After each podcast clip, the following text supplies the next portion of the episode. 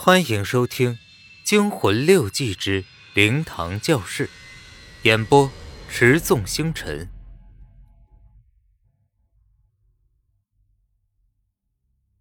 滴答，滴答，门外传来两声清晰的声音。张剑锋又趴下门缝去看，门口内外的交界处早已经湿了一大块，同时门缝上面还有。零散的水珠掉下来，敲门声再次响起。张建锋一想就明白了，他笑道：“李壮，你少给我搞鬼啊！快出来啊！我已经猜着是你了。”他一边去开门，这时怀里突然传来一阵“嘶”的一样有东西烧的声音。张建锋吓了一大跳，连忙两只手伸进内袋里乱翻，却翻出。一张誓约的纸出来，原本是白色的，现在已经变成黑色的了。那是他买符时老板送给他的，说如果遇见冤鬼，这张纸就会变成黑色，非常的好用。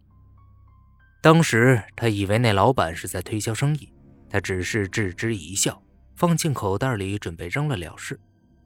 现在。他却再也真实不过的，像是变了魔术一样，变成了黑色。哎哎哎！本大人回来了，快开门迎接啊！陈忠信隔着老远就在那里喊着，走近看着门虚掩着，连忙推开。嘿，太好了，不用我找钥匙了。他开门一看，却把他吓了一跳。哎，剑锋。你怎么像个木头人站在那儿？干嘛呀？哎，你脸色怎么那么白啊？没事吧？张剑锋定定神，勉强笑道：“呃，我我我我没事啊。”陈忠信向屋子里望了望，哎，李庄那小子去哪儿了？怎么不见他呀？张剑锋嗯了一声，没有搭话。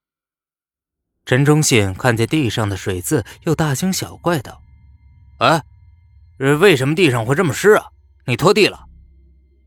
张建锋回过头来问了一句：“那个新军他，他是遇车祸死亡的吗？”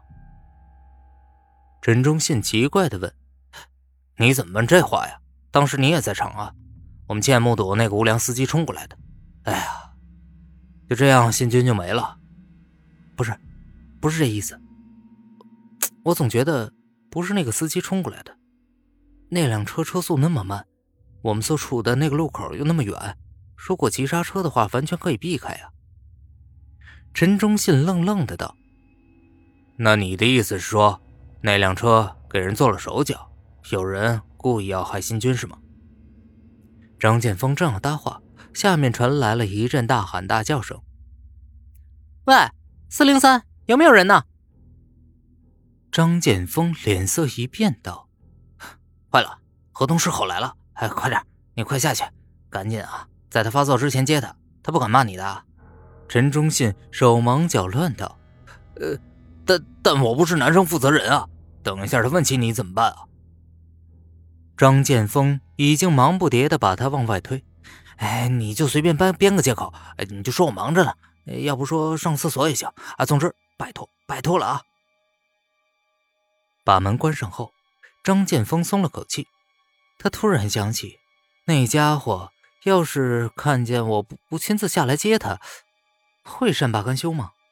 留在这里毕竟不太安全，还是出去逛逛吧。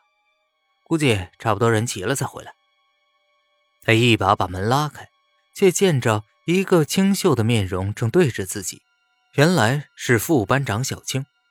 他对张剑锋说：“你不用躲了，他没有上来。”张建锋又惊又喜的道：“哎，他不来吗？”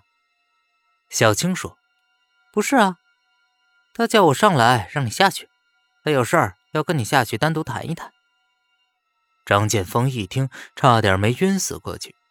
事到如今，也只有下去挨骂了。同学们都上去了，小兰和张建锋还站在下面。下来这么久，小兰连句话都没有讲。张建锋已经知道大凶了，他想来想去，还是想不到哪里得罪了他。良久，小兰才回过头来，透过月光，张建锋这才发现小兰的脸色比纸还白。只听小兰问了一句很奇怪的话：“你去看过王新军的遗体吗？”张建锋愣了半晌，才说：“嗯嗯，没没有，好像那些警察不让看。怎么，你看了？”“嗯，没有，但是。”我已经拿到了他的尸检报告。张建锋丈二和尚摸不着头脑。新军死跟他的遗体有什么关系吗？我不知道。其实为了这个问题，要不要告诉你，我已经想了很久了。他们说挺正常的，我还是觉得有点蹊跷。听说你是班里唯一一个认为不是司机的错的人。张建锋一听这话，就知道。遗体出了问题，他忙问道：“不错，难道遗体上有什么特征吗？”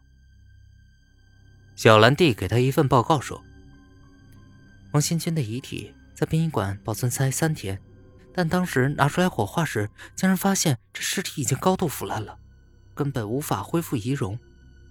这就是我决定取消追悼会而用守灵的方式来替代的真正原因。你是懂法术的，能不能解释一下？”张剑锋翻着那报告说：“嗯，应该是殡仪馆的冰柜出了问题。在那种情况下，那种温度下，阎王爷也没能力腐烂的那么……”